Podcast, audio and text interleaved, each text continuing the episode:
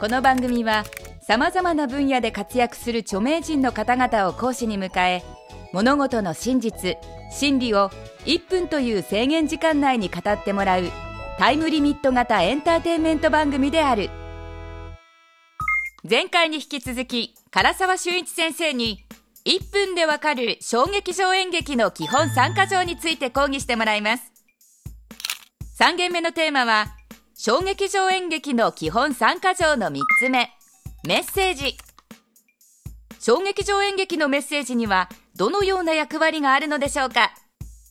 それでは唐沢先生お願いします。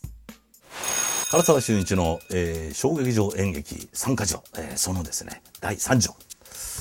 メッセージです。えー、笑わせて芝居の中に入れて、感心させて、その芝居を楽しませて。で、それでいいかっていう、そうじゃないんですよね。芝居が終わって、その駅までの、あるいはどっかご飯でも食べようって言って、食堂、レストランまで行く。その間の帰り道に、あの芝居ってさ、ああだったよねとか、あの芝居のその演技、あの役者の演技ってこうだったよねっていう話をする。そしてその、あの芝居結局伝えたかったものってこうなんだよねっていう、そのメッセージを与えなきゃいけない。そのこの芝居のテーマは何だったんですよっていうことを、ある種露骨に、えー、あの、誰にもわかるようにベタにですね、言うってことが大事なんです。そういうことによって、あの、お芝居というのはね、結局1年のうちに2公演とか3公演しかできないんです。それが次の公演までつなげるっていうのがこのメッセージなんですよね。あ、このようなお土産を持たせてくれたんだ。このあのメッセージっていうものを繰り返し頭のく次に次の公演に行ってみようって思わせるんですね。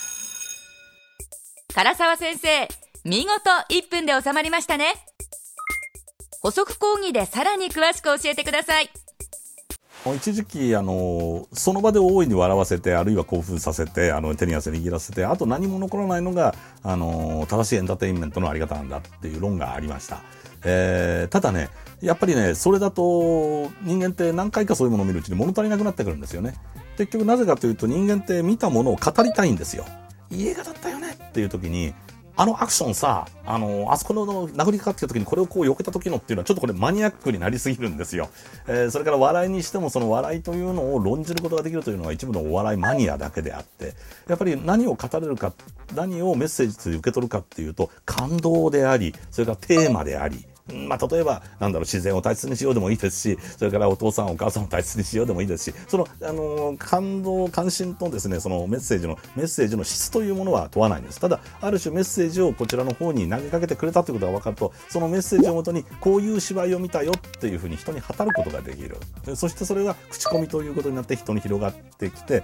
そんなにいい芝居だったんだったら次見に行こうかという人の数を増やしてくれる。うん。面白かったんだよ。だけだとね、あの人間ってその面白いっていうのは何百通り何千通りとあの種類がありますから具体的なイメージを結べないんですよ。それがね、あの仲の悪いお母さんと息子の話なんだけどもこれの間にドタバタがあってそれが最後のあのもうあの仲良くなるんでそれがすごくそのシーンが感動してさっていうそういうあの言い方だとそのテーマ自体はどこにでもあるようなテーマなのかもしれないけどもそれをすることによってそれを語ることができるそれその熱熱を持ってよかったんだよどこが良かったかというとその語るその熱に人は動かされてんじゃあ今度俺も見てみたいからあの今度の公演の情報入ったら俺にも教えてよっていうことになる。それがねあのお芝居というものを人から人へとつなげていくっていうそのきっかけというかフックになるものなんですね。このフックを持たせてあげる。これのこれを語ることによってお友達にこの芝居の面白さを伝えてあげてくださいっていうそのなんだろうなそこまでその丁寧にお土産を包んで持たせてあげるということをしないと,、えーと芝居のお客というのは常連さんだけが来ることになって広がってこないんですよね。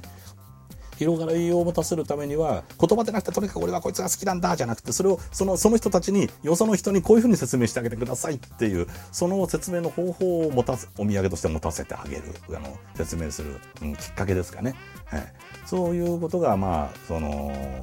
美に理才をうがつ芝居の親切っていうものなんじゃないかというふうに思います。面白いものそれから感動するものっていうものがこれだけ世の中の中にいろいろこうたくさんあるとですねその中でこれはどう特殊なのかと。他の面白さとはどう違うのかっていうことを説明しないと人の心っていうのはなかなかこう引っかかってくれないんですよね。その話の、えー、そういう話が。ただ右の右から入って左の右から出ていくっていうことになってしまうのでそこに引っかかりのある何かっていうものをこう、えー、作っていくっていう。だからどっか一箇所、えー、これはどうなのかなどういう意味なのかなっていう場面があるとじゃあそれは同じ作者の次の、えー、芝居でそれのひょっとして解決戦があるかもしれないとか思わせる、まあ、いろんな劇団そういうことを工夫してると思いますよね、うん、ただやっぱり明確に、えー、そのこの参加条、えー、導入部の笑い、えー、実質の関心そして帰り道でのメッセージ、えこの3つというものを備えるということが芝居を作る際の基本要素だなということ。僕はこれは10年間、えー、ま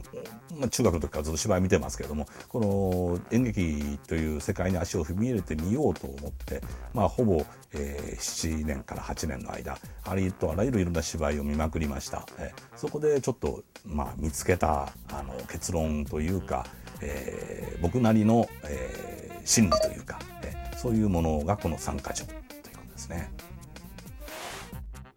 唐沢先生ありがとうございました。それでは本日のポイントをおさらいしましょう。観客にメッセージを投げかけることで見た人はその舞台について熱く語りたくなる。口コミで熱意のあるメッセージが伝われば次の公演に来る人が増える。